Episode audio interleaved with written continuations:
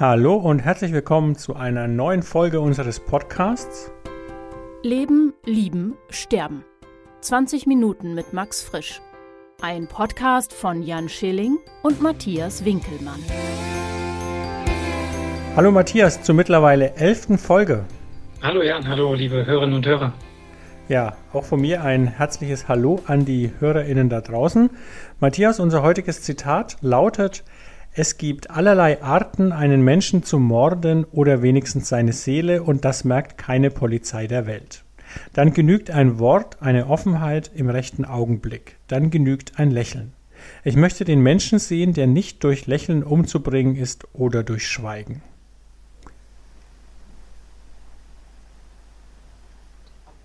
Ich wollte gerade versuchen, mit meinem Schweigen zu morden, aber hat nicht geklappt. Du sitzt noch da. Noch sitze ich da, ja, aber ich, ich, ich spüre es schon. Das ist übrigens aus Stille ein äh, sehr bekanntes Buch von Max Frisch, das du wahrscheinlich auch kennst, äh, aus der Schule, oder? Nee, das stand bei uns nicht auf dem Lehrplan. Oh. Und ich habe nicht so viel mehr gelesen, als ich lesen musste, deswegen ist das nicht untergekommen.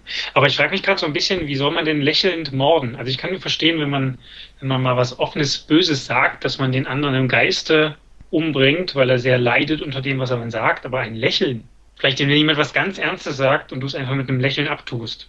Ja, also das Morden meint er da ja wahrscheinlich eher äh, metaphorisch, nehme ich mal an, ne? Also ist ja kein echter Mord. Ja, schon aber, klar. Aber natürlich äh, kann man doch mit einem Lächeln, es gibt ja auch so ein Lächeln, also ich denke da an irgendwie, kann ich so einen Agentenfilm oder so einen Film, wo ein Peiniger sein Opfer anlächelt, wissend, dass es vielleicht in einiger Zeit vorbei sein wird oder so.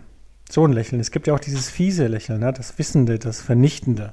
Okay, wenn quasi der Laserstrahl zwischen den fixierten Beinen schon Richtung Schritt voranschreitet, wie bei, ich glaube, James Bond ja, oder so, keine stimmt. Ahnung. Ja, ich weiß nicht, welcher es war, aber ja, ja, ich erinnere mich, genau, ja. Ich meine aber James Bond, ne, dem bringt natürlich kein Lächeln um. Ich musste gerade so ein bisschen an das äh, alte Rom- und Gladiatorenkämpfe denken, wenn äh, das die Menschen durch ihr Rufen den, den Kaiser oder wen auch immer dazu bewogen haben, den Daumen zu heben oder zu senken. Und je nachdem, was er dann gemacht hat, musste der unterlegene Gladiator dann sterben oder halt durfte weiterleben. Quasi mit einem Fingerwink ein Leben auslöschen. Das ist dann sogar richtig. Ja, nicht nur metaphorisch. Genau. Der Fingerzeig auch, auch echt fies, oder? Da stehst du da und dann sitzt da so ein Oschi auf seiner Tribüne und senkt so den Daumen und du denkst dir, ja super, das war's jetzt. Ja, wird und, noch ein paar Weintrauben dazu. Genau. Und liegt dann, so quer auf halb acht. Genau. Genau. Fällt gerade sein 25. Todesurteil. Das heißt, ach, von diesem ganzen Todesurteil, ich bin so müde. Ich bin so müde. Ja, da macht ihr euch gar keine Vorstellung von. Genau, so. Matthias, äh, die Uhr bitte. Genug geplänkelt. Genug geplänkelt. Alles klar, Gut. läuft. Auf geht's. Wir sind mittlerweile bei Frage 22 angekommen. Gesetzt den Fall, Sie haben nie einen Menschen umgebracht. Wie erklären Sie es sich, dass es dazu nie gekommen ist? Ja, ich würde mal sagen, gute Impulskontrolle, oder? Ja, also ich meine, ich finde auch schon, wer, wer bitte, ja, also okay, vielleicht jetzt äh, ein Soldat das liest oder so, aber ich meine, wer bitte sagt denn da, ja, also ich habe schon mal einen umgebracht. Crazy. Ich finde die Frage ein bisschen crazy. Aber gute Impulskontrolle finde ich super. Mhm. Ja. ja, ich meine, man hat ja schon ab und zu mal Bock. Also nicht jetzt einfach nur so aus Spaß an, an der Freude, wenn man irgendwie mal, aber so fantasiemäßig, wenn einem jemand unfassbar auf den Zeiger geht. Ich habe das zum Beispiel manchmal, wenn ich so total menschenverachtende äh, Leute sehe, die auf auf Gegner einprügeln und einfach wirklich so total jegliche Hemmung verloren haben, dann erwische ich mich manchmal bei so Gedanken, wo ich mir denke, boah, eigentlich müsste man dich auch mal äh, quasi so niederschlagen, dass du auch nicht mehr aufstehst. Aber dann denke ich mir natürlich, ach Mann, damit wäre man ja dann genauso wie die. Das geht dann natürlich nicht. Das ist dann wieder die Impulskontrolle, die zuschlägt. Aber so, so in kurzen Momenten denkt man sich schon auch manchmal. Aber es ist noch nie dazu gekommen. Zumindest nicht bewusst. Ich meine, es kann ja auch passieren, dass man irgendjemanden ganz unbewusst auf dem Gewissen hat, oder? Also ich meine, man legt irgendwo fast unachtsam hin, jemand fällt drei Stunden später drüber, bricht sich das Genick und ich werde es nie erfahren. Who knows? Könnte sein. Also daran habe ich jetzt noch nie gedacht. Hm. Also das ist jetzt sehr, un sehr unwahrscheinlich. Mit sowas möchte ich mich jetzt gar nicht auseinandersetzen.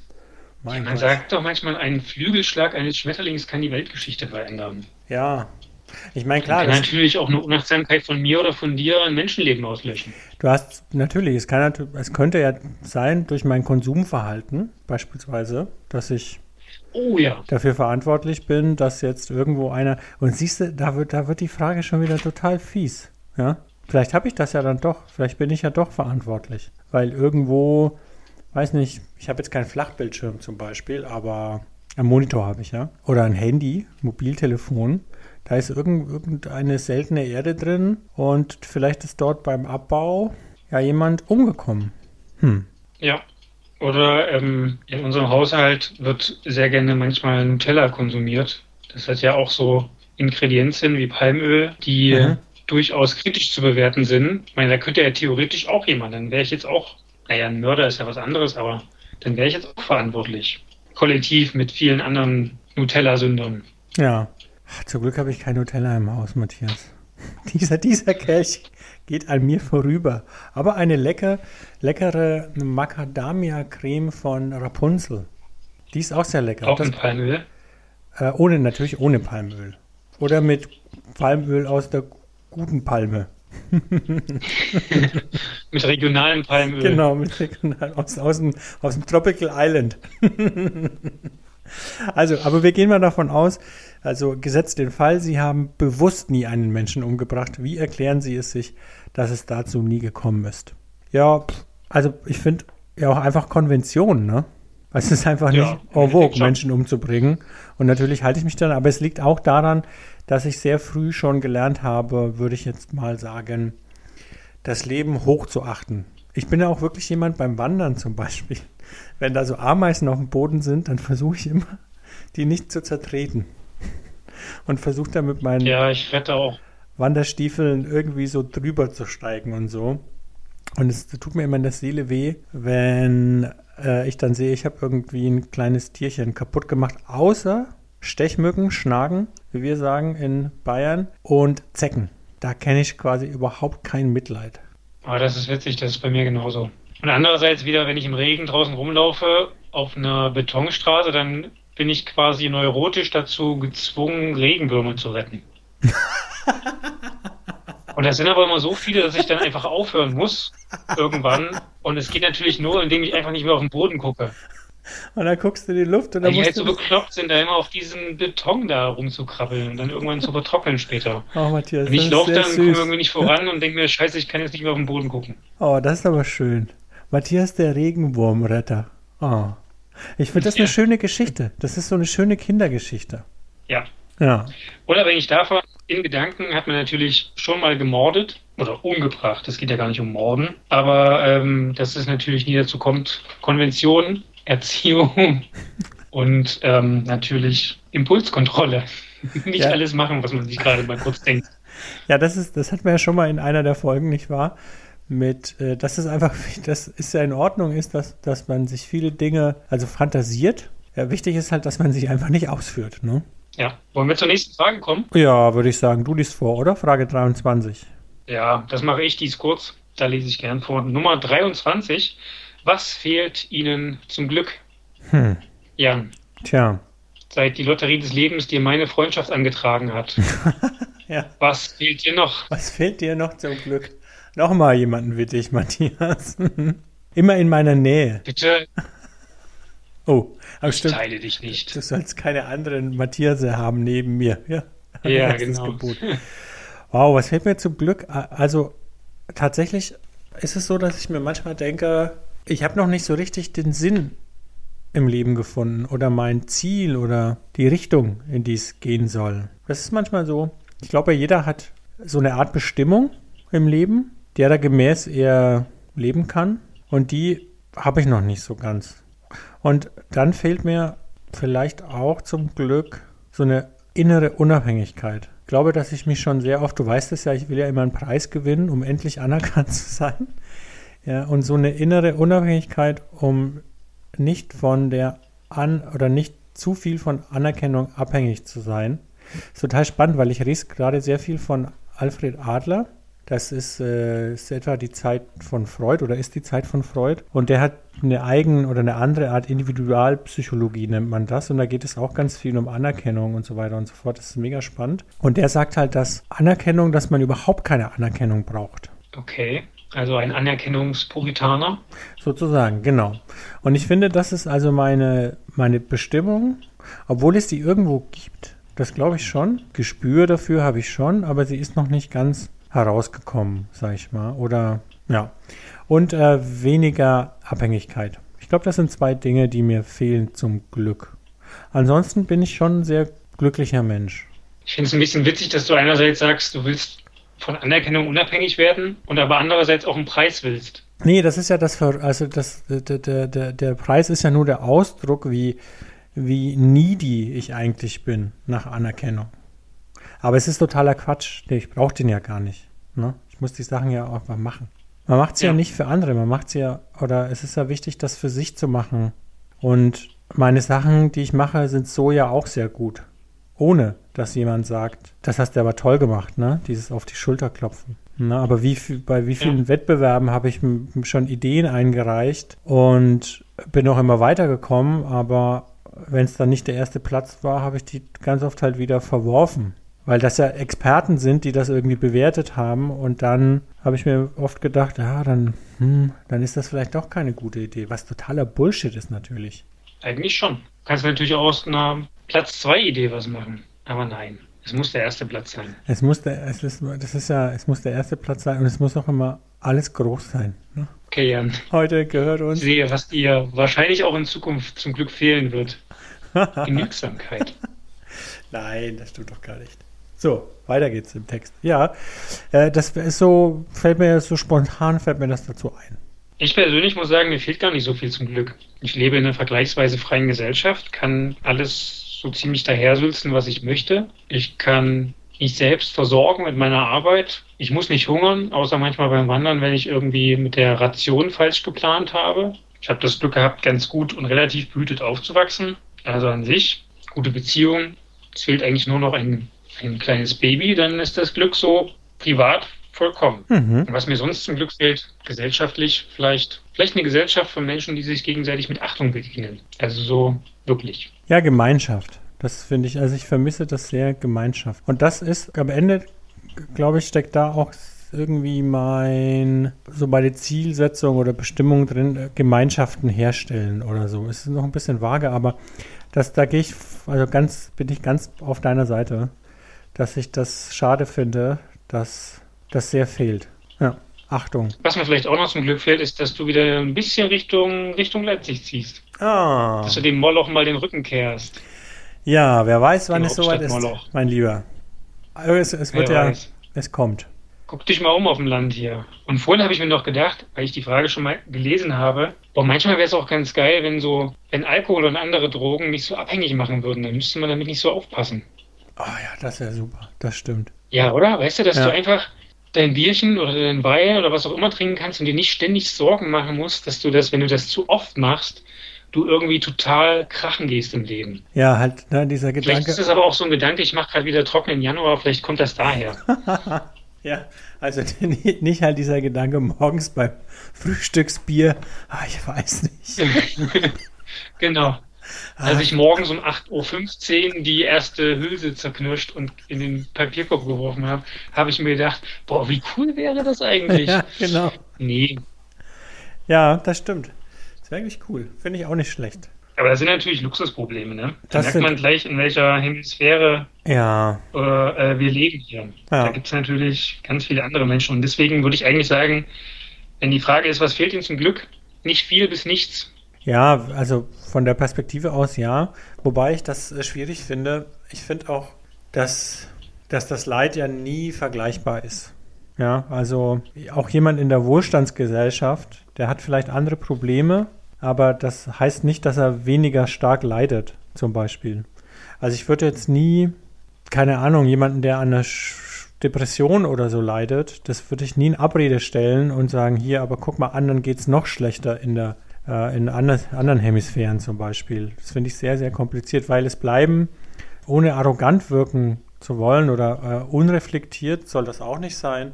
Aber es ist natürlich trotzdem einfach ein Problem, das man lösen muss. Ja, es ist nicht so, es ist nicht lebensbedrohlich in dem Sinn, wie, wie es bei vielen anderen ist, aber es ist natürlich trotzdem ein Problem, das irgendwie gelöst werden muss. Ja.